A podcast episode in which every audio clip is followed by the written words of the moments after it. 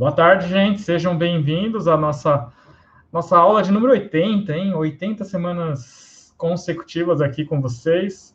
E hoje a gente vai ter o prazer de ter aula com a professora Samanta, sempre muito querida, muito elogiada por vocês, né? E sempre trazendo um assunto interessante. É, hoje, suporte básico de vida, né?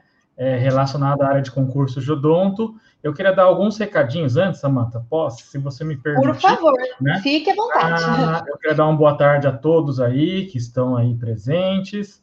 E eu já postei o link aqui em cima da aula da próxima terça. Próxima terça vai ser uma aula sobre síndromes. E como é um assunto muito pedido, eu vou fazer um teste na semana que vem. Quem puder, já deixa clicado no sininho, porque vai ser uma aula diferente. A gente sempre deixa depois disponível a aula. Só que é uma aula tão importante que eu vou, vou só disponibilizar ao vivo. Quem não, não puder assistir não vai ter a oportunidade de assistir depois. É uma aula de curso, né? Uma aula que a gente dá em, em nos nossos cursos, então já vou fazer esse convite, que vai ser uma aula diferente, vai ser uma aula que só vai estar disponível para o pessoal ao vivo mesmo.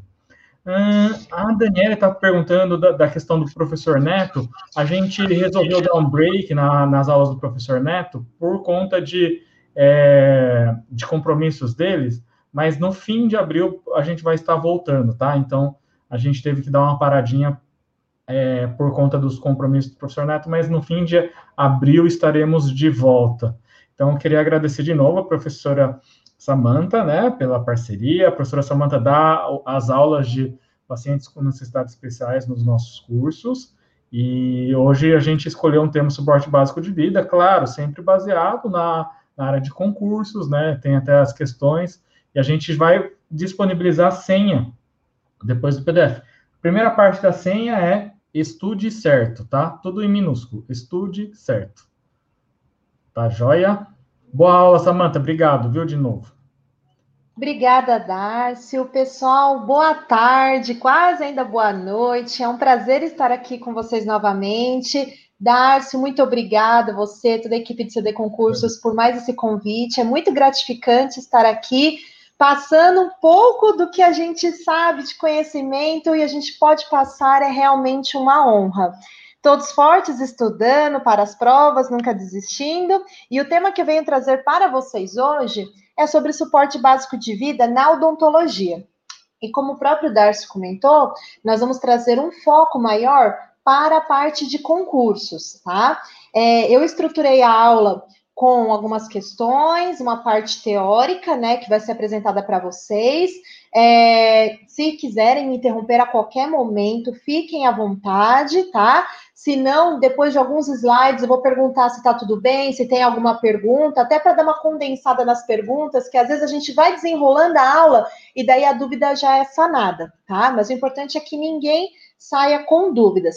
Se eventualmente depois você está lá deitado, indo dormir, você fala: Meu Deus, fiquei com dúvida naquilo, mas a live já foi, não tem problema. Podem enviar as dúvidas de vocês pelo canal que vocês têm de contato com o CD Concursos que o Darcy ele me repassa e eu respondo para vocês, tá?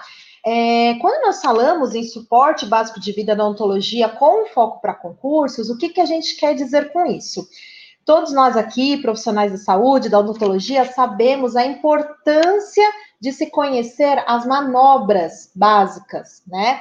Ah, o que você deve fazer quando o seu paciente apresenta uma parada cardiorrespiratória?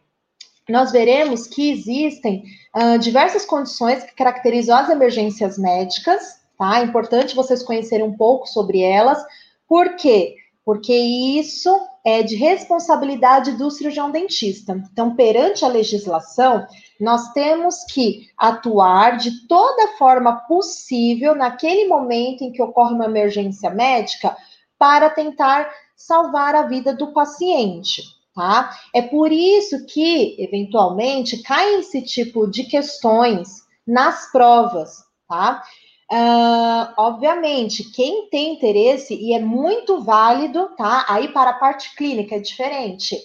Faça um curso de suporte básico de vida. Várias instituições fornecem esse tipo de curso, você recebe uma certificação, tá?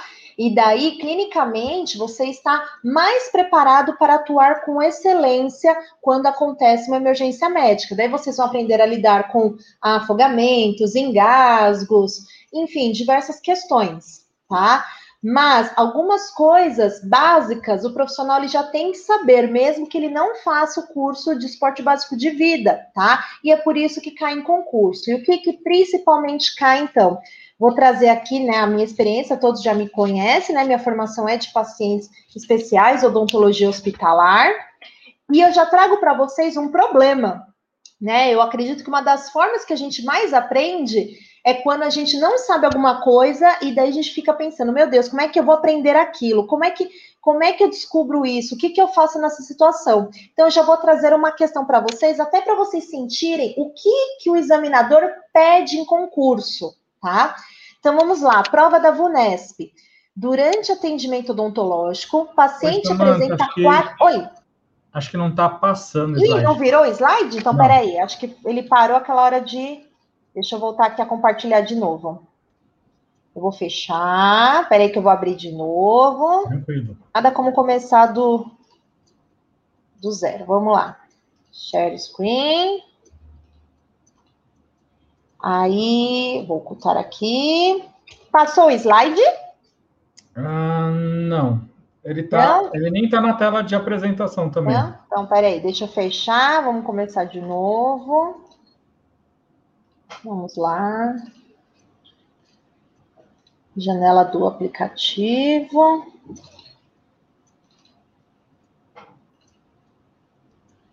Vamos lá. Acho que eu vou colocar. Vamos ver, eu colocando tela inteira se melhora. Deixa eu ver. Aqui, agora vai? Perfeito, agora foi, agora foi. Agora foi? Então tá bom. Então aqui o título, como nós já falamos, me apresentei, agora estamos na questão tá? Então, VUNESP, qualquer coisa vocês me dão um grito aí. VUNESP 2020. Durante atendimento odontológico, paciente apresenta quadro de mal súbito.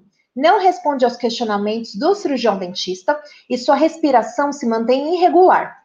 A conduta de primeiros socorros mais adequada e desejável para o caso descrito é: nossa, já dá até uma dor no coração nosso, né? Se o paciente acontece isso, meu Deus, ele teve um mal súbito, o que que eu faço? Então, nós temos várias alternativas. Coloca o paciente decúbito dorsal no chão e dá choques com desfibrilador. Inicia duas respirações seguidas, dá aferição do pulso, carotídeo e compressões torácicas. Inicia protocolo de ressuscitação cardiopulmonar, se possuir auxiliar, caso contrário, evita manipular o paciente. Inicia protocolo de ressuscitação cardiopulmonar com auxiliar, com 30 compressões torácicas para duas ventilações. Aciona o serviço de resgate médico, move o paciente para o chão e inicia as compressões torácicas. É, vocês viram que pode já começar a dar uma confundida quando a gente não tem tudo muito claro, né? Imagina essa situação clinicamente, como que você vai decidir isso? Que mais que os examinadores pediram? Guaratinguetá 2019. Diante de uma parada cardiorrespiratória, uma resposta rápida e, rápida e hábil pode fazer a diferença entre a vida e a morte. Em relação ao suporte básico de vida à ressuscitação cardiopulmonar, é correto afirmar: primeira manobra com suspeita de PCR é a ventilação com respiração boca a boca? Paciente com respostas desconexas devem ser submetidos ao protocolo de manutenção de vida com RCP? Compressões torácicas devem ser efetivas e ritmadas com frequência de 50 a 80 vezes por minuto? Desfibrilador deve ser concomitante às compressões torácicas, maximizando o sucesso do processo de RCP? E ao identificar que o paciente está em PCR no consultório, o dentista deve transportar o paciente para o solo antes de iniciar as compressões torácicas. E aí, pessoal, já começou a dar um nozinho na cabeça, né? Então vamos tentar já desfazer esses nós. Vocês já viram o teor de questões que os examinadores pedem. Então, a primeira coisa que a gente tem que ter em mente sempre, né? Emergências médicas são diferentes de urgências, né? Então, urgência não vai causar risco à vida, tá? Mas uma urgência pode evoluir para uma emergência médica, não vamos esquecer disso, né? Um abscesso não tratado pode evoluir para uma angina e uma septicemia, causando um quadro de emergência. E nós temos as emergências médicas, tá? Que oferecem risco à vida. E quando nós pensamos em emergência médica, a primeira coisa que nós temos que ter em mente é a importância de conhecer o paciente, porque todos nós estamos sujeitos há uma ocorrência de uma emergência médica num paciente nosso, né? Então é primordial você conhecer o seu paciente, por isso que a gente bate muito na tecla, né? Avaliação dos sinais vitais, tá? E nós veremos por quê. Uh, quando o seu paciente ele possui uma condição sistêmica alterada, tá? É, é essencial que você anote todos os sinais vitais dele antes de qualquer procedimento, tá? Nós sabemos que no dia a dia, né, ninguém anota, né, pessoal? É meio complicado isso, mas o que, que a literatura recomenda e a prática clínica de excelência? É primeira avaliação? Sempre meça pulso arterial, frequência respiratória, temperatura e a pressão do paciente, tá? E se você atender um paciente idoso, gestante ou portador de doença cardiovascular, esses sinais devem ser medidos durante todas as consultas. Por quê? Se você tem uma emergência médica, você tem um parâmetro para avaliar. Né? Então, você sabe se o pulso desse paciente está mais acelerado, porque você já tem o valor basal dele durante as consultas, tá? Se a pressão dele está alterada, você já tem o valor basal dele e assim por diante, tá? E quando nós falamos de emergências médicas, nós temos que lembrar que é uma situação crítica, é um acontecimento perigoso, tá? É uma dificuldade que acontece ali no momento, no qual há um risco imediato de vida ou de lesões irreparáveis. Então, se é uma condição tão grave, a primeira coisa que a gente tem que vir à cabeça é o quê? Agilidade, né? E quando nós falamos em agilidade, não é atropelar os passos ou fazer de qualquer jeito, não. É você manter a calma, é você ser ágil e seguir o protocolo correto, tá? Por exemplo, nós temos já indo aí na evolução das condições, né? é, nós temos o mal súbito, né? O que, que vai acontecer no mal súbito? O paciente ele tem uma parada cardiorrespiratória, tá? E é importante você conhecer o seu paciente previamente, porque pacientes com quadro de angina pectoris, infarto agudo do miocárdio ou insuficiência cardíaca, é, eles podem ter manifestações clínicas da doença isquêmica do coração. Então, olha a importância de você já conhecer o seu paciente. Se você tem um paciente já com essas condições clínicas, ele tem uma chance maior de ter um acontecimento relacionado a uma PCR, tá? Até para abreviar durante a aula, eu vou falar bastante PCR. Então, PCR é a parada cardiorrespiratória, tá? Uh, logicamente, tem outras condições envolvidas também. Nós temos a arritmia e o colapso cardiopulmonar também podem estar associados com a PCR, tá? Agora, é, vocês vão ouvir também parada cardíaca, mesma coisa, tá? Parada cardíaca, súbita, morte súbita. Então, é a parada cardiorrespiratória, tá? São sinônimos. Apesar de nós vamos ver que a parada respiratória é diferente da parada cardíaca, tá? Mas quando falo já de parada cardíaca é porque já passou pela parada respiratória, tá? Agora, só nesses casos, em que eu posso ter uma agudização desses quadros e o paciente evolui para uma parada cardiorrespiratória? Não, tá, pessoal? A parada cardiorrespiratória, ela também pode ocorrer com uma entidade clínica aguda, isolada, tá? Na ausência dessas manifestações prévias, tá? Então é importante lembrar que qualquer paciente está sujeito, tá, a uma PCR. Embora a doença né, do, do, sistema cardiovascular seja a causa mais comum da, da PCR, outras situações também levam risco maior, tá? E podem levar a, a uma parada cardiorrespiratória, né? Então, quais são essas possíveis causas? Nós temos infarto agudo do miocárdio, maior predisposição, morte súbita, obviamente, sem sintomas prévios, obstrução das vias aéreas já é menos comum, overdose também é menos comum, reação anafilática menos comum, mas nós temos, inclusive, embora raras, tá? As desordens convulsivas levando a uma PCR e também insuficiência adrenal aguda, tá? Então, aqui eu trouxe, é mais para vocês terem uma ideia de quais condições podem causar uma PCR, tá? Entre as mais comuns e as raras. Embora não seja impossível, existem PCRs associadas a desordens convulsivas e também insuficiência adrenal aguda, tá? É, e como eu falei para vocês, é importante a gente lembrar que A parada cardiorrespiratória, ela é composta por duas entidades distintas, né? Você tem a parada respiratória e a parada cardíaca, tá? A parada respiratória, ela vai ocorrer com a cessação ali dos movimentos respiratórios, tá? Eles não vão acontecer de forma eficaz, enquanto que a parada cardíaca, ela se refere à cessação da circulação, tá? Uh, sanguínea ali ao redor do coração ou uma circulação insuficiente, tá? Na maioria das vezes, a parada respiratória ela vai precedir a parada cardíaca, tá? Então, por isso que muitas vezes a gente só fala parada cardíaca, tá? Parada cardíaca súbita. Ela, na verdade, ela pode ter sido precedida por uma parada respiratória.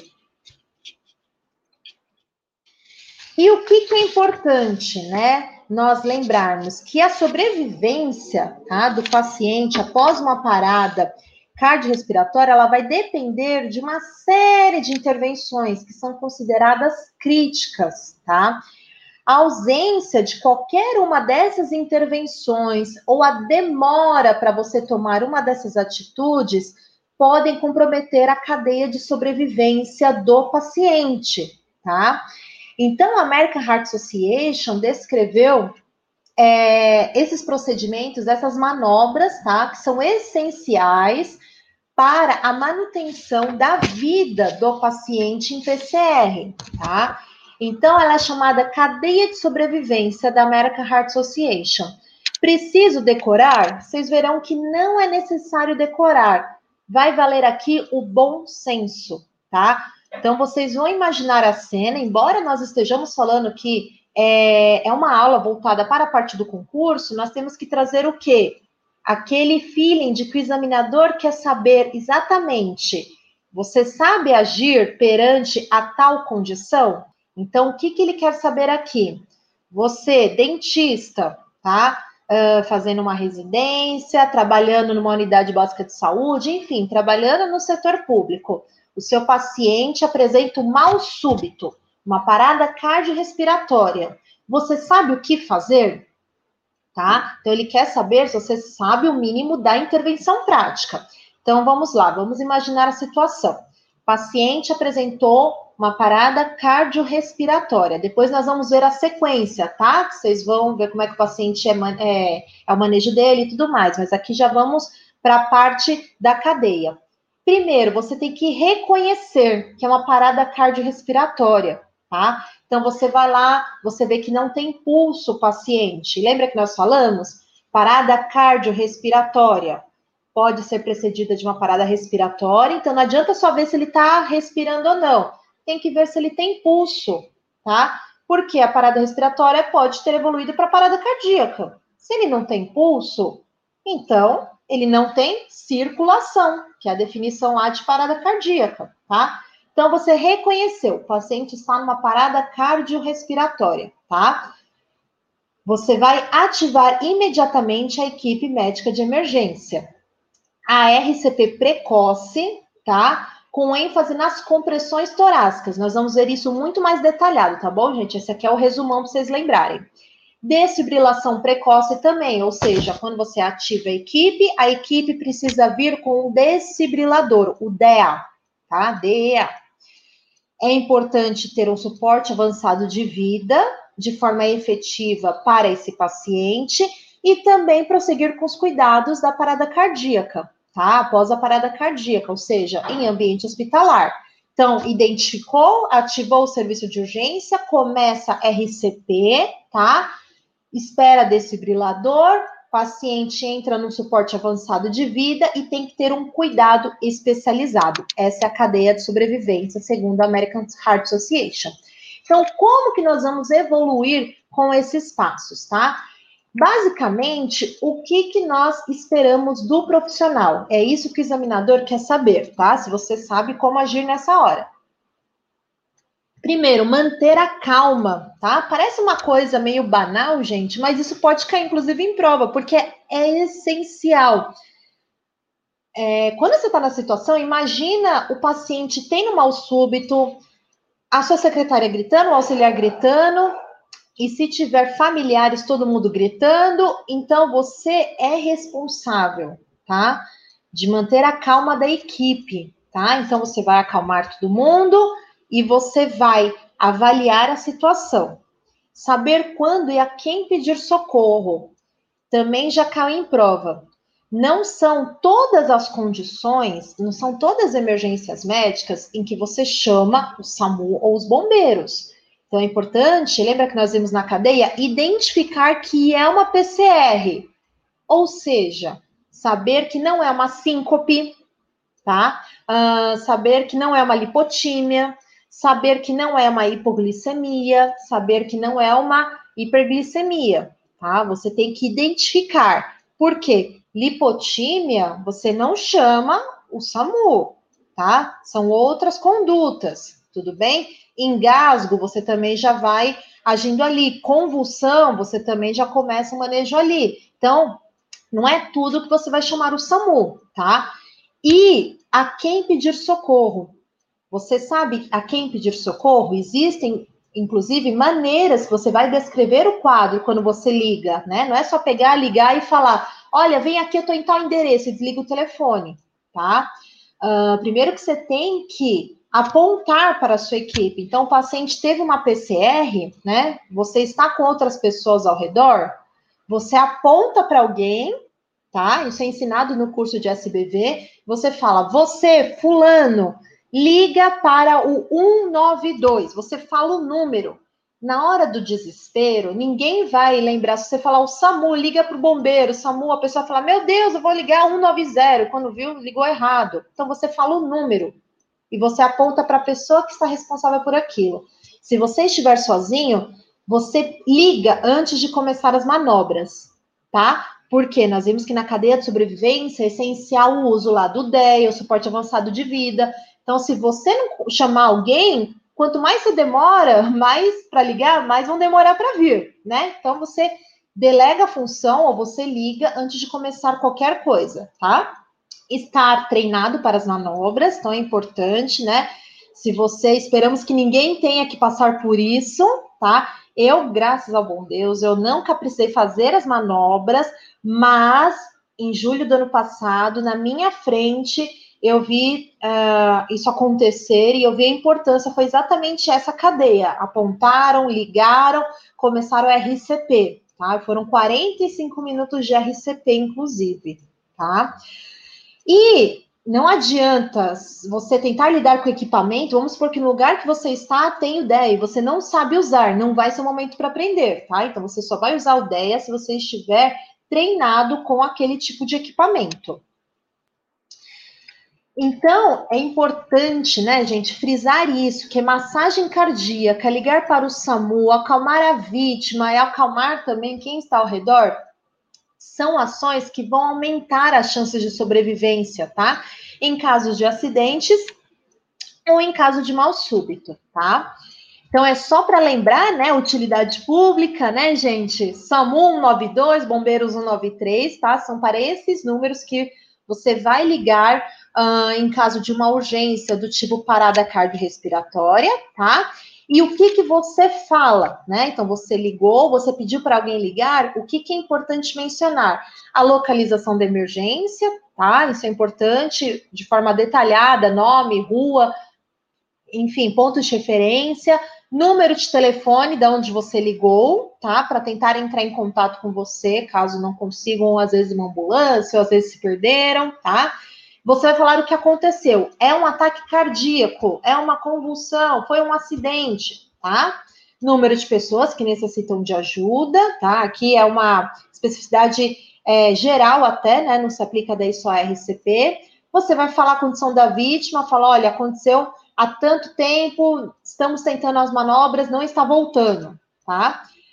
Ajuda que está sendo prestada à vítima, então você fala se estão fazendo compressão, se só tem uma pessoa, só eu que vou fazer compressão, é importante até para quando o serviço especializado chegar, saber o que foi feito até ali, tá? Até para saber as perspectivas de prognóstico. E qualquer outra informação que a telefonista solicite, tá?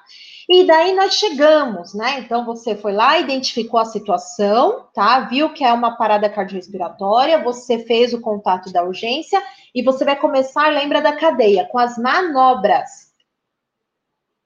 Vou usar a sigla aqui também. Você vai começar com as manobras de RCP, ressuscitação cardiopulmonar, tá? Essas diretrizes, elas de tempos em tempos, elas mudam, tá? Então, sempre tentem, quando vocês vão revisar alguma coisa desse tipo, principalmente relacionado à parte cardíaca, sempre tentem pegar os últimos guidelines, tá? Porque muda, tá? Então, quando eu fiz o curso, muito tempo era outra sequência, tá? Já mudou. Vocês vão ver que a sequência agora é chamada de CABD primário, tá?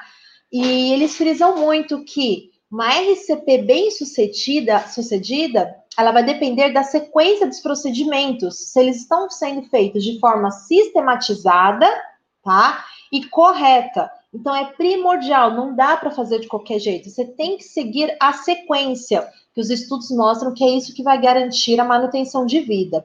Então, a primeira coisa, checar a, a responsividade e respiração da vítima, né? Então, você sacode ali a vítima. Fulano, você me ouve? Fulano, você me ouve? Tá? A pessoa não responde. Você checou lá o pulso, não tem pulso, tá? Quer dizer, a gente vai chegar aqui no pulso. Você viu que a pessoa não respira. Lembra que não respirou, vai evoluir para uma parada cardíaca. Lembra que nós falamos, né? Começa com uma parada respiratória e acaba evoluindo para uma parada cardíaca. Já chama ajuda. Então aponta para a pessoa, chama o socorro ou você liga. Aí você checa o pulso da vítima, tá? Não tem pulso ou você acha que não sentiu o pulso, o que que os guidelines eles falam? Você acha que não sentiu, já começa a compressão, tá? Então você vai começar com a RCP, compressões 30 compressões. Abre vias aéreas, duas ventilações, tá? E depois, chegando o socorro, ele vai prosseguir com a desfibrilação. Essa é a sequência chamada de CABD primário, e nós vamos ver agora detalhadamente esses passos, tá? É importante alguns sinais, né, que o socorrista ele precisa já saber, é, não é da nossa prática, mas quem trabalha com isso já tem isso assim, né? Mas para a gente é importante alguns conceitos. Quando que a gente checa, né, a responsabilidade da vítima? Então, o paciente ele não responde, você já chama lá o socorro, tá? Se o paciente apresentar gasping, o que, que é o gasping? É a respiração agônica, é um chiado, parece um grunhido, fica assim.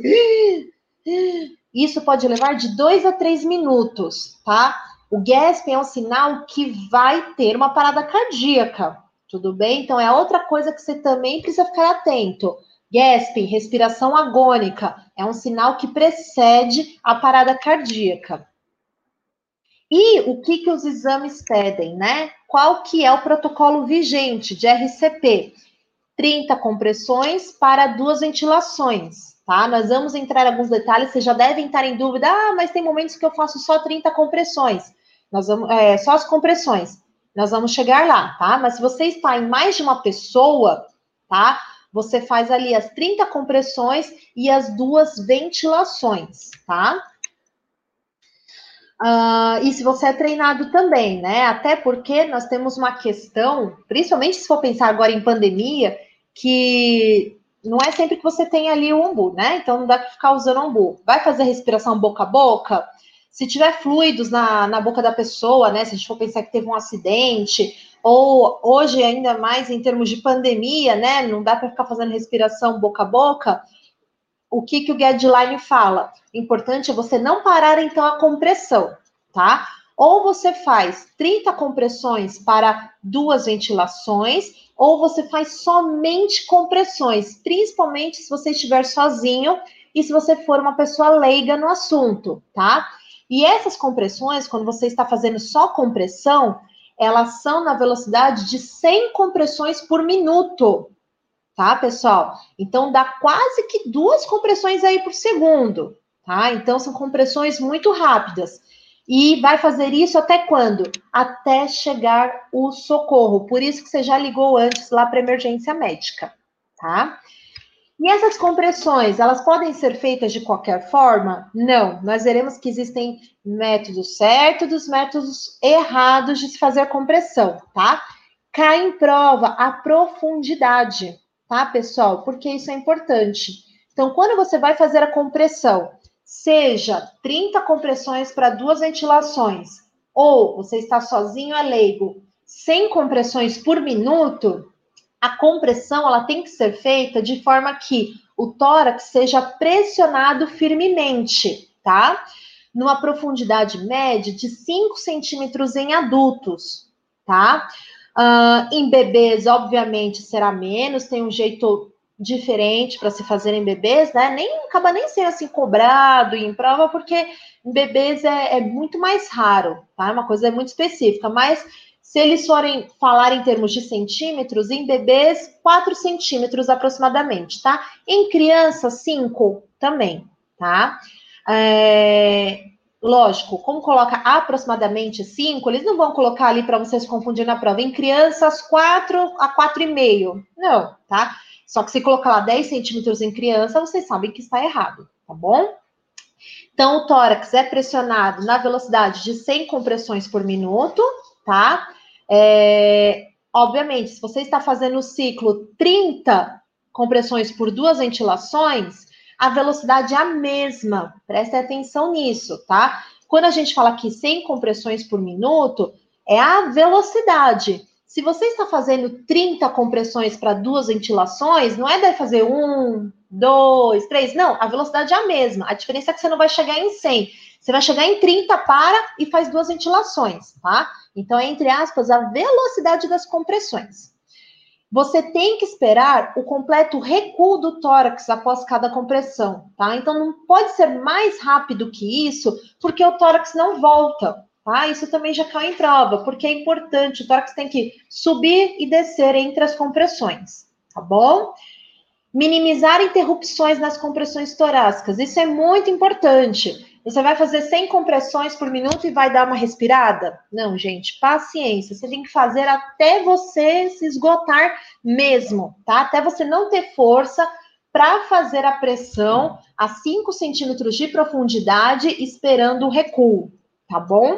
Interrupções, elas vão maximizar os riscos de uh, queda da sobrevivência, tá? Desse paciente ou de sequelas, tá bom, gente? É muito importante seguir essa sequência.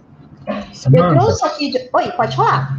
Tem algumas perguntinhas aqui. Pode falar. Até você chegou a responder, ó, a, a Mônica. É, na parada cardíaca, o paciente tem pulsação, você falou, né? Depois que. Isso, perde. Hum. Deixa eu ver aqui. Ou ela tá tão fraquinha que você quase não sente, tá? Você daí já começa, porque já deve estar no finalzinho ali da, da parada da circulação. Certo. A Débora falou até um caso de que ela teve uma casa, um caso lá na UBS dela que esse paciente foi a óbito, mas seguiram ah. a sequência, né? É, Muito infelizmente, assim, né? é que a gente fala, a gente faz para tentar manter ao máximo, né, gente? Mas quando chega também a hora, chegar agora, é. infelizmente. Ela está perguntando: o paciente com síncope pode evoluir para uma PCR? Não, a síncope, ela é diferente. É a Mônica? É a mesma pessoa? É, Débora. A Débora. Oi, Débora. É, a síncope, ela é diferente, tá? A não ser que ela teve a síncope e ela também tem algum problema prévio que vai potencializar, mas a síncope, na verdade, ela é uma evolução, entre aspas, né? Evolução, porque não, é uma coisa boa, mas é uma evolução da lipotima. Então, na verdade, a síncope é um desmaio, tá? É um desmaio. É, eu acho que tudo é possível nessa vida, mas a síncope, ela não tem a relação direta com a parada cardiorrespiratória, tá? A síncope é ali, o paciente desmaiou, você vai é, realizar outras, outras manobras, inclusive, e tem muito a ver com a questão emocional, tá? Não quer dizer que um paciente que costuma ter síncope, ele nunca vai ter uma PCR, porque ainda mais tem uma questão emocional associada, se ele tiver uma questão cardíaca também, ele pode ter uma PCR, mas via de regra, a síncope, ela é inclusive uma das condições em que a gente nem chamaria o, o serviço de emergência, tá? Porque o paciente ele vai voltando mesmo aos poucos, tá? A Débora tem outra pergunta. A adrenalina endógena liberada no atendimento odontológico num paciente com alterações cardíacas sistêmicas, mesmo controladas, pode levar a uma PR ou PCR? É, fazer o tratamento odontológico de um paciente, olha, controlado? Com alterações, altera, alterações cardíacas sistêmicas. Ah, sim. É, olha, é o seguinte, até por isso que eu até coloquei aquele slide. Todos nós estamos sujeitos, Débora, a ter uma PCR, tá? Aquelas alterações cardiovasculares, elas dão uma chance maior de um quadro de emergência médica, tá? Você pontuou bem, é controlado, tá? Se é controlado, a chance de você ter uma intercorrência médica é menor. Se o paciente está controlado, ele pode ser submetido a um procedimento eletivo e de urgência.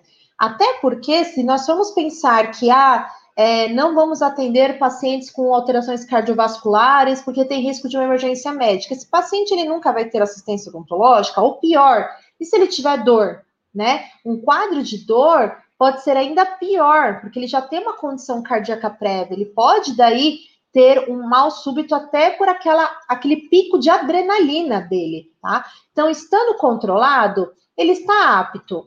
Não significa que ele não está sujeito a uma PCR. Todos nós estamos e ainda mais pacientes com alterações cardiovasculares. Por isso que eu, eu friso muito, eu sei que até parece entre aspas repetitivo entre as aulas, a importância da anamnese. Isso tem que estar claro, descrito na avaliação inicial dele. E se é um paciente com alteração cardiovascular, mesmo que esteja controlado, antes de qualquer procedimento, desde um clareamento até uma raspagem, até uma exodontia, os sinais vitais devem ser avaliados antes de qualquer consulta, tá? Vai começar a consulta antes de realizar o procedimento, avalie os sinais vitais dele. Isso vai te dar uma segurança maior para você prosseguir. Pode ser que aquele dia o pulso esteja acelerado do paciente, então veja bem, às vezes ele passou por um estresse, talvez não seja o momento de atuar naquele dia. A pressão dele está mais alta, ah, mas ele é controlado, mas aquele dia, por algum motivo, ele não está bem, tá? Então, isso é muito importante avaliar. E, obviamente, pacientes que não estão com a doença controlada, aí tem todos os critérios para as doenças cardiovasculares, você só vai atuar em caso de urgência e a depender do, entre aspas, descontrole, tá? Normalmente o ideal é fazer daí um ambiente hospitalar. Acho que por enquanto é só, Samanta. Tá? Então, mas qualquer coisa pode me interromper tá. aí, que se surgindo a gente, gente volta aí. Então, eu trouxe esse quadrinho para vocês, pessoal, que é, é, um resumão. Nós vamos ver um pouquinho mais detalhado cada um dos passos, mas é um resumão para vocês marcarem na imagem da cabeça de vocês, tá? Então, teve uma PCR. Mantenha a vítima deitada no chão, tá? Ajoelhe-se ao lado dela. Aqui eu já vou até fazer um parênteses para vocês. Mantenha a vítima deitada no chão. Quando a gente pensa em consultório odontológico, tá? O ideal é você tirar a vítima da cadeira e colocá-la no chão, tá? Vamos tirar a imagem que nós vemos dos seriados lá, né, de, de medicina, que o pessoal fica fazendo RCP e correndo com a maca ao mesmo tempo, tá, gente? Isso não existe, tá? Não é, não é indicado. Embora eu estava lendo o, o livro, e eles falaram que assim, na pior das hipóteses, você não conseguiu mover a pessoa para o chão, né? Vamos pensar que você está sozinho ali, dentista, e e é um paciente com 160 quilos, você não consegue colocar, e na pior das hipóteses, você vai fazer na cadeira, tá? Não quer dizer que você vai deixar de fazer porque você não colocou no chão, mas o ideal é você sempre colocar a vítima no chão, numa planície, tá bom? Você vai ficar ao lado dela, tá? Outra coisa que também às vezes os seriados colocam a pessoa em cima fazendo manobra. Não, gente, você tem que ficar ao lado da pessoa, tá? Porque seu corpo não pode fazer peso no peito da pessoa. Você vai sobrepor as mãos e colocá-las na metade uh, do osso do peito, ou seja, na metade ali inferior do externo, tá? Mantenha esses braços esticados, nunca dobre os cotovelos. Inicie as compressões, tá? Pelo menos 5 centímetros, permitindo o total retorno do tórax. E, no mínimo, de 100 a 120 compressões por minuto, tá? Minimizando ali as interrupções, tá? Ah, não pode ser mais que 120? Gente, ninguém consegue fazer duas compressões por segundo, né? Porque até porque tem que voltar o recuo do tórax. Então, marca esse valor é de 100 a 120, tá? Às vezes o examinador até coloca também de 100 a 120, mas que isso não dá para se fazer mesmo, tá? E menos não é o indicado, tá? E nós temos, né, o ambu. Isso também pode cair em prova, tá? O ambu, que ele vem, no, uh, às vezes, o ideal é você ter, né, esse tipo de equipamento, principalmente em lugares com grande circulação de pessoas, mas é ele que vai realizar a respiração ali quase que artificial, né? Ele não fornece ali o oxigênio, mas é ele que vai promover a ventilação, tá? Às vezes você só tem a máscara, que daí você vai sobrepor ali a máscara e fazer a respiração boca a boca, mas aí entra aquela questão que nós falamos muito de fluidos, né? É, ou o ideal é ter mesmo o ambu, tá? Daí você faz lá uma, duas ventilações, tá bom? Então, vamos ver qual que é a sequência, tá? Então, primeira coisa, você identificou, chamou socorro, você vai fazer o quê? Você identificou a parada respiratória, né? Chamou o socorro, você vai fazer a palpação, tá? É, você sente melhor na artéria carótida, tá? É melhor para você sentir, tá? Você vai ficar ali esperando um, dois minutos, e não tô sentindo, deixa eu mudar a posição, aí deixa eu trocar o lado. Não, pessoal, já vai ali direto na carótida, tá? E espera 10 segundos, tá, gente? Não fica mais tempo, que lembra que nós falamos? Tempo é primordial aqui, tá bom? Então lá, deu 10 segundos, você vai ver se o paciente ele tem pulso ou não, tá? Então, o que, que a literatura fala, né? É, até lembrando para vocês, tem no PDF da aula, eu sempre coloco aqui as, a, a literatura que eu uso com base, tá? Esse capítulo é muito legal. Na verdade, é um livro gigantesco do Malamed com todas as emergências médicas, tá? Na odontologia, esse capítulo de RCP, ele é bem legal e ele é muito simples, tá? Então, essa parte foi retirada do livro. Então, você avaliou se o socorrista estiver inseguro quanto à presença ou ausência do pulso, as compressões devem ser iniciadas. Então, não fica lá esperando dar 10 minutos para você sentir o pulso, não. Por quê? O que, que a literatura fala? Segundo a American Heart Association, que a reanimação cardiopulmonar desnecessária, né? Entre aspas, você achou que não tinha pulso, mas o cara tinha o pulso e era meio fraco só é menos pior, tá? É menos prejudicial uma reanimação desnecessária do que você não fazer compressão torácica, tá? Caso a vítima necessite, tá bom? Então aqui vale pecar pelo excesso de cuidados, tá? Viu que não tem pulso? Você começa com as 30 compressões torácicas na frequência, né, entre aspas, velocidade, de pelo menos 100 compressões por minuto, tá? Olha a posição da socorrista aqui, tá? No caso aqui da cirurgião dentista. Ela está ao lado do corpo do paciente, com os braços esticados, tá? Ah, as mãos posicionadas na metade inferior ali do osso externo, com os dedos entrelaçados, tá bom? Para começar as compressões. Errado. Olha aqui, posicionamento incorreto. Os cotovelos estão dobrados e os ombros estão angulados em relação ao tórax. Então, vou voltar aqui para vocês verem o certo novamente. Olha lá. O ângulo, tá? Para você, se você ficar nessa posição, você consegue fazer a profundidade dos 5 centímetros, tá, pessoal? Porque você vai jogar o peso do seu corpo durante a compressão. Aqui, você vai fazer o quê? Compressão com a sua metade inferior do braço, o que é errado, tá? Você não vai fazer esse movimento, você vai fazer esse movimento de empurrar o seu corpo, tá bom? Você fez as 30 compressões, aqui é a sequência das 30 para duas ventilações, tá? Então, você vai estabelecer a manutenção das vias aéreas, né? Então, inclina a cabeça, elevando o mento do paciente, tá? E vai realizar as duas ventilações, tá bom? Nesse caso aqui, ele tinha o ambu e ele tinha também outros equipamentos, tá? Mas vamos supor que você só tem um ambu, você faz lá as duas ventilações. Se for uma pessoa conhecida, enfim, você pode fazer ali a ventilação boca a boca também, tá? Para você inflar o pulmão do paciente. Pessoal, vamos voltar ali, ver as questões, tá? É, como eu falei para vocês, as emergências médicas, né, elas são diversas, mas é muito importante, o que mais cai é suporte básico de vida, tá? E o examinador, ele não vai pedir para você suporte avançado de vida, porque isso exige um treinamento. ele vai pedir para você informações, principalmente se você sabe identificar uma parada cardiorrespiratória, então agora vocês sabem, né? Então, ali precede a parada respiratória, paciente não tem pulso, não responde, tá? Então, você já sabe que é uma parada cardiorrespiratória. É, sugiro para vocês, até levantando até a questão bem legal pontuada da, da síncope, fazer um quadrinho, né? Pegar ali as principais características de lipotímia, síncope, tá? Parada cardiorrespiratória, angina, hipoglicemia, tá? Cetoacidose, para você saber mais ou menos a diferença entre elas, tá bom? Quanto mais você vai lendo, mais você vai pegando esses pequenos detalhes, tá? Depois que você identificou, você acionou o serviço de urgência, você vai começar as manobras, e isso que ele vai pedir, tá? Se você sabe realizar as manobras, onde coloca a vítima, tá? É, quantas compressões, faz ventilação, não faz ventilação, é isso que ele quer saber de você, tá?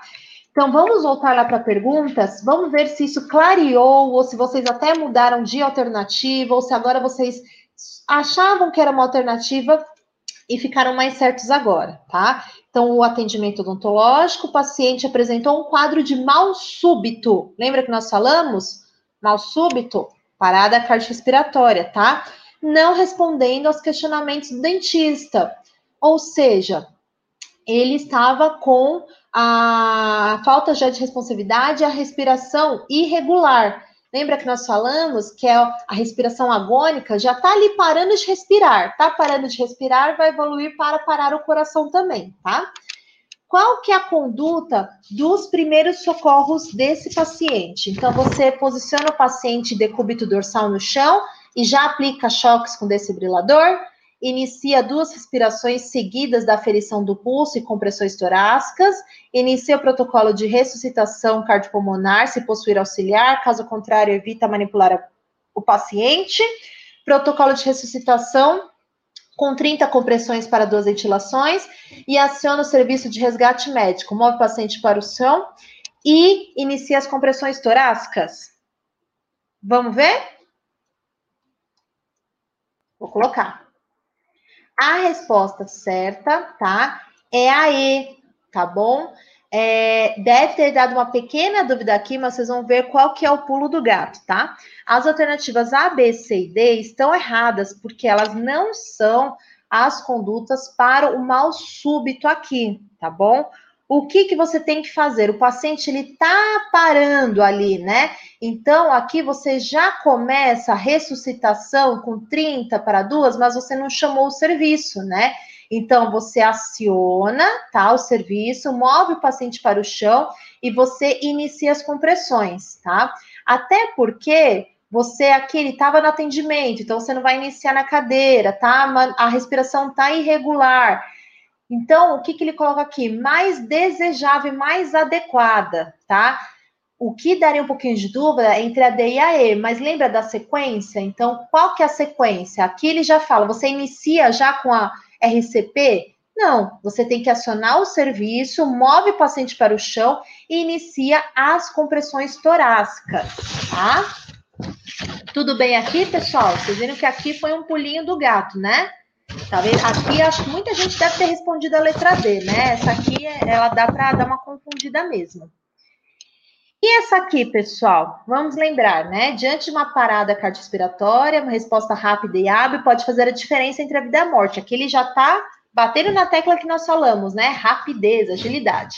Em relação ao SBV e a RCP, é correto afirmar que Vamos lá? Eu vou ler, tá? Já com a certa para dar um tempinho até maior aqui para as dúvidas. Então, é correto afirmar que, ao identificar que o paciente está em parada cardiorrespiratória no consultório, o cirurgião dentista deve transportar o paciente para o solo antes de iniciar as compressões torácicas. Tá correto, né? Só que mais importante de nós, uh, mais importante que nós sabermos que está correto é saber por que, que as outras estão erradas né? Então vamos ver, por que, que a está errada? Ele fala que a primeira manobra em paciente com suspeita deve ser a ventilação com respiração boca a boca? Não, lembra que tem que acionar o serviço, né? Coloca o paciente no chão, aciona serviço. Você sempre inicia com as compressões e não com a ventilação, tá? Paciente com respostas desconexas devem ser submetidos ao protocolo de RCP. Peraí, pessoal. RCP é manobra para parada cardiorrespiratória e não para confusão mental, tá? Então, a confusão mental, respostas desconexas, podem ser outras questões, principalmente hipoglicemia, está muito relacionada com resposta desconexa, tá? Primeira coisa, lembra, o paciente não tem responsividade. Então, o paciente ele não responde, aí sim você já vai desconfiar da parada cardiorrespiratória. Ele não responde não está respirando, ou a respiração é sofrida, que é o gasping, você já não sente o pulso, é diferente, tá? A resposta desconexa não tem nada a ver com, com isso, tá bom? As compressões torácicas devem ser efetivas e ritmadas com frequência de 50 a 80 vezes por minuto. Olha lá o que nós falamos. Se ele tivesse escrito 100 a 120, beleza. 50 a 80, pessoal, não, não é a frequência, não é a velocidade de compressões desejadas, tá? E o uso de desfibrilador deve ser concomitante às compressões. Pessoal, pelo amor de Deus, esse não é o protocolo do DEA, tá? É, mesmo que assim eles não fiquem perguntando, né, se você sabe o passo a passo do DEA, vocês vão lembrar de uma coisa básica, né? Todo mundo afasta, né? Lembra que o pessoal vai dar o choque? O que, que eles falam? Afastem, né? Então é, é um pouquinho até óbvio se eu for pensar. Se você tá com as mãos ali no paciente que ele tá usando desfibrilador, você vai entrar no ritmo ali do aparelho junto, tá? Porque é uma corrente elétrica, pessoal. Então não faz sentido, né? Desfibrilador concomitante com compressão Esquece, isso não existe, tá? E é o único tipo de coisa que o examinador ele pode perguntar, mas é uma coisa muito óbvia, tá? Ninguém vai perguntar o passo a passo ali do aparelho, onde coloca as pás, nada disso, tá? Embora eu acho, aí é uma opinião que é muito interessante, todo profissional de saúde, aí pensando em prática clínica, tá, pessoal? Saber usar o desfibrilador, tá? Não só para nossa uh, nossos atendimentos odontológicos, mas também no dia a dia, né? Porque hoje em dia é, você tem os equipamentos disponíveis em locais de grande circulação de pessoas e pode fazer a diferença, tá? Eu quero deixar aqui uma mensagem para vocês antes de voltar para as dúvidas, né? Eu acho que nós estamos vivendo um momento muito assim difícil, mas a gente continua forte, né? Por quê? Forte é aquele que não desiste dos seus sonhos, mesmo com tantas dificuldades no caminho, né? Então, eu acho que é o pico das nossas dificuldades esse ano, se não no, nos últimos anos, né? Mas é importante que a gente não desista, tá? Então não deixem que nada abale a estrutura de vocês, mantenham-se focados, estudando, tá? Porque nós estamos passando por uma onda, mas logo tudo isso vai se abaixar e a gente vai começar a colher os frutos, né? Então, vamos continuar nos preparando para as provas, lembrando que concurso a gente não presta para passar, a gente presta até passar, então tem muitos nãos até a gente conseguir o sim, tá? Então, não desistam em hipótese nenhuma. Meus contatos estão com o Darcy, mas quem quiser também pode me seguir aí nas redes sociais, mandar pergunta por e-mail, senão manda para o Darcio e ele manda para mim, tá, pessoal? Darcio, era isso que eu tinha para conversar. Eu quero abrir o espaço agora para perguntas, coisas que não ficaram claras. Perfeito, perfeito. Espero que tenham gostado. Bom. Não, é, e, e, isso que você contextualizou agora no fim tem tudo a ver, né, com o que a gente está vivendo. E muita gente, né, é, Samanta, na verdade, você que é professora também, é, o pessoal, o, os alunos, né? Claro que, de uma certa forma, eles, eles também estão vivendo esse processo e acabam caindo num, num processo de desânimo. É normal, Sim. gente. Não, não achem que isso é, é só com você que acontece, é com todo mundo, porque a gente está vivendo uma fase muito difícil, né? E, e ninguém, quando você vai prestar um concurso, você você estuda pensando que já tem uma data fechada de fazer a prova, até é, quem vai prestar vinhedo, não sei se tem quem vai prestar vinhedo, marcaram a prova de vinhedo, que seria na, no próximo fim de semana, mas acabaram desmarcando porque está é, tá acontecendo a pandemia, simplesmente ah. a pandemia está mudando tudo. Né? Então, a gente realmente está passando uma fase difícil, mas não desanimem, não esmoreçam. É, é, normal acontecer altos e baixos. A gente no estudo, a gente vive é, é, passando por momentos de baixa também. É normal, faz parte. Né? Ninguém, ninguém é motivado 100% do tempo. É, é, é, não existe né, essa, esse, essa coisa aí de motivação 100% do time, full time que eu falo. A gente também fica desanimado em alguns momentos. Normal, faz parte, né? A vida é um ciclo, né? A vida é, é, é feita de altos e baixos, então. Exato. É, é, é assim, a gente não deixar a, a peteca cair, né? Sim, então a gente está equilibrando ela ali, está equilibrando, e tem algumas coisas que querem derrubar a gente, mas assim, não deixar realmente isso nos abalar. Uma hora vai passar, né? parece meio piegas, mas Vai passar, gente. Vai passar, vai passar e certeza. vai passar. Com certeza. Aí, vamos ver se. Eu acho que tem mais. Eu abri aqui o chat, acho que tem mais perguntinhas. A gente tem, tem uns minutinhos para responder aqui, temos, né? Ó, tem, ó. O Saulo está perguntando: PCR é causado fisiologicamente por adrenalina ou acetilcolina? A síncope é por acetilcolina, correto?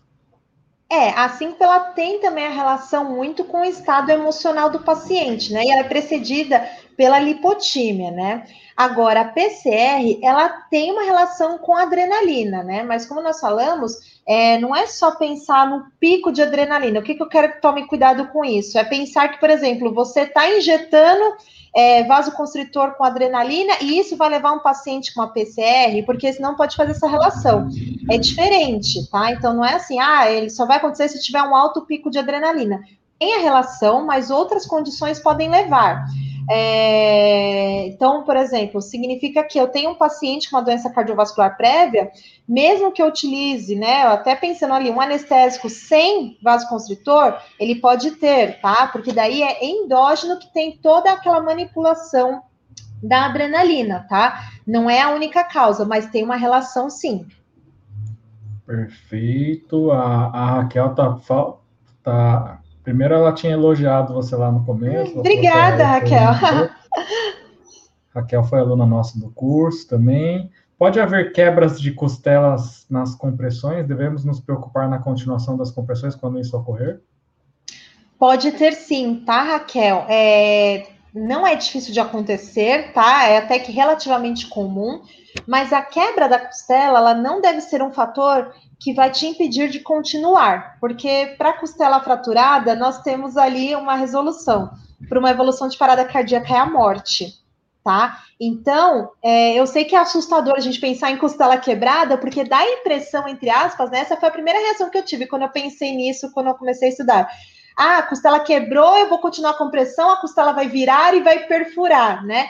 Não é bem assim. Ela, ela fratura, mas ela está numa posição em que, mesmo assim, você deve continuar a compressão, tá? Então, não é um fator que deve impedir a continuação das compressões, tá bom? Você realizando na posição correta ali do paciente, você continua, tá?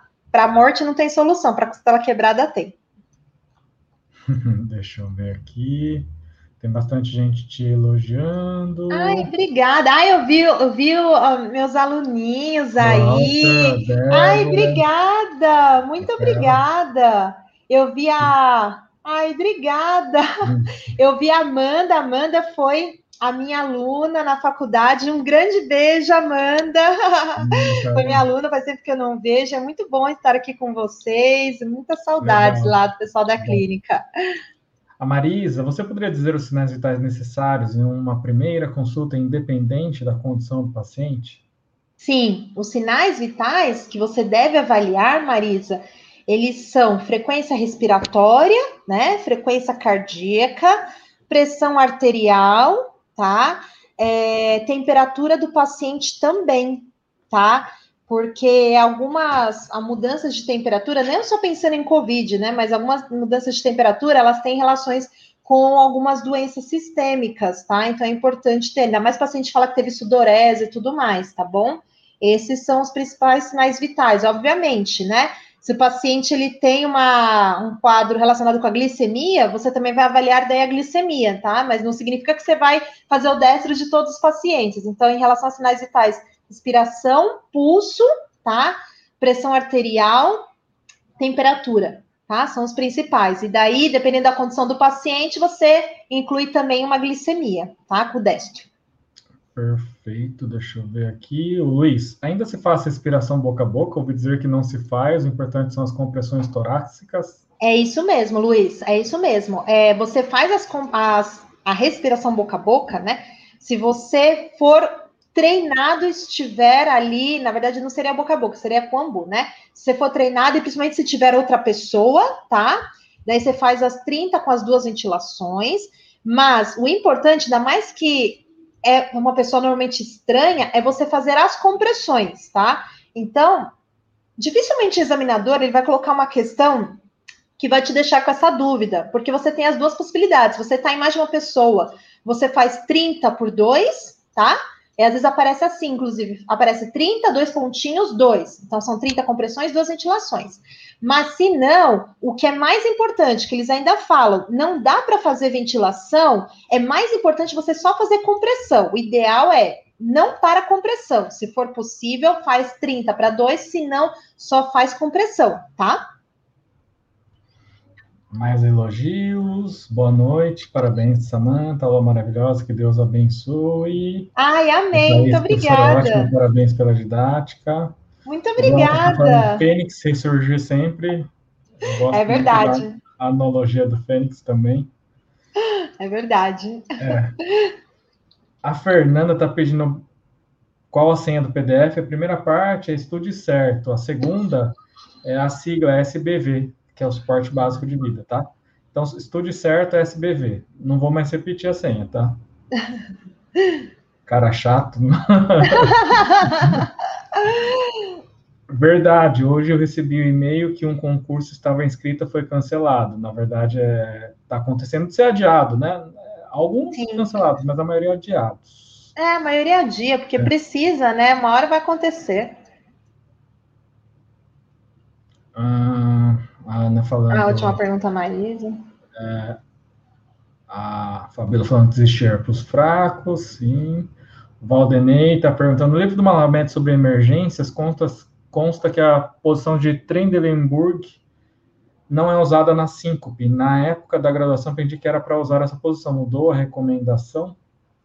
Eu também já vi isso, viu, Valdinei? Até fiquei na época meio assim, porque quando você pensa em lipotímia, né, a lipotímia ela evolui para uma síncope, se ela não tratada. Então, é a posição ali de Trendelenburg. O que eu vi também é que muitas vezes você deixa o paciente só deitado, tá? E vai esperando ele voltar. Só que assim, penso eu que se você leva, né, um pouquinho mais ali aos pés do paciente, teoricamente a circulação dele vai melhorar, né? Então, assim, eu não vejo nenhum problema em você não colocar. Eu também aprendi assim na graduação, tá? Embora não é, não seja até esse tema, é um tema bem legal, aliás, a gente falar um dia, né, que é sobre essas emergências médicas que você não precisa chamar o socorro, que você atua ali no consultório odontológico, mas assim, ele vai ajudar a ir voltando a, a circulação sanguínea, né? Tem até alguns estudos que falam que dependendo ali da condição do paciente, você pode ter uma um aumento da pressão, mas assim, é uma, é uma síncope, né? Então, tudo que você fizer para o paciente ele ir retornando vai ajudar ele, tá? Um, deixa eu ver, o pessoal agradeceu. Ah, a Fabíola está falando encontrar CD com um concurso foi uma atualização, gratidão encontrar vocês. A gente sempre preza por isso, né, gente? Fazer um, um preparo, direcionamento para vocês para concurso, mas também um, aulas teóricas de aprendizado, né? De atualização mesmo. Opa! Ah, a Stephanie, ótima aula. Obrigada. Ótima aula, professora. A Rita, parabéns. A, a Rose, comigo aconteceu uma vez, um paciente após anestesia virou a cabeça para o lado com olhos, olhos abertos, sem piscar, não respondia. É uma síncope? Olha, Rose, é, é difícil, tá? Eu te falar. É, eu vou te falar uma coisa. Isso aconteceu semana passada com a minha avó. Exatamente isso. Mas sabe o que foi? Uma hipoglicemia tá? É, lógico, teria que avaliar o que, que nós temos que ver aí, quais são os sinais, né?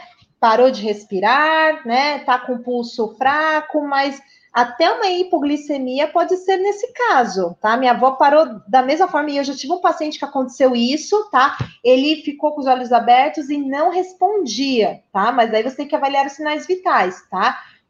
Síncope normalmente é um desmaio, tá? É diferente. A síncope ali o paciente ah, vai desmaiar, tá? Você percebe que ele vai ficando, ele já até sente que ele vai desmaiar, tá? Ele vai ficando mole, fala, ai, não tô me sentindo bem, vai lá e desmaia, tá? Então é um pouquinho diferente. Teria que ver quais os sinais dele e se ele já tem a história, a história prévia de lipotímia, né? Que pode preceder daí a síncope.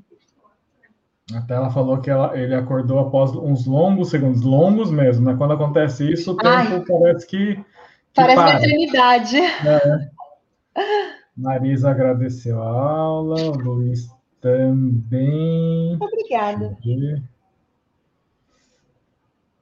Ah, o Renato, ah, o Renato é aluno nosso do curso de São Sebastião, meia didática da aula, do curso e de revisões das provas. Muito obrigado, Deus abençoe todos nós. Deus abençoe que bom, que bom que gostaram. É.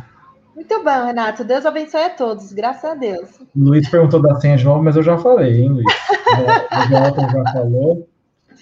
Ah, Raquel elogiando, parabéns pela aula, maravilhosa aula. Então é isso, gente. Muito, muito, muito obrigado pela, pela presença de vocês, né? A gente é, está aqui religiosamente há 80 semanas. Semana que vem, deixa eu fazer o convite novamente, ó, já vou deixar o, o link aí.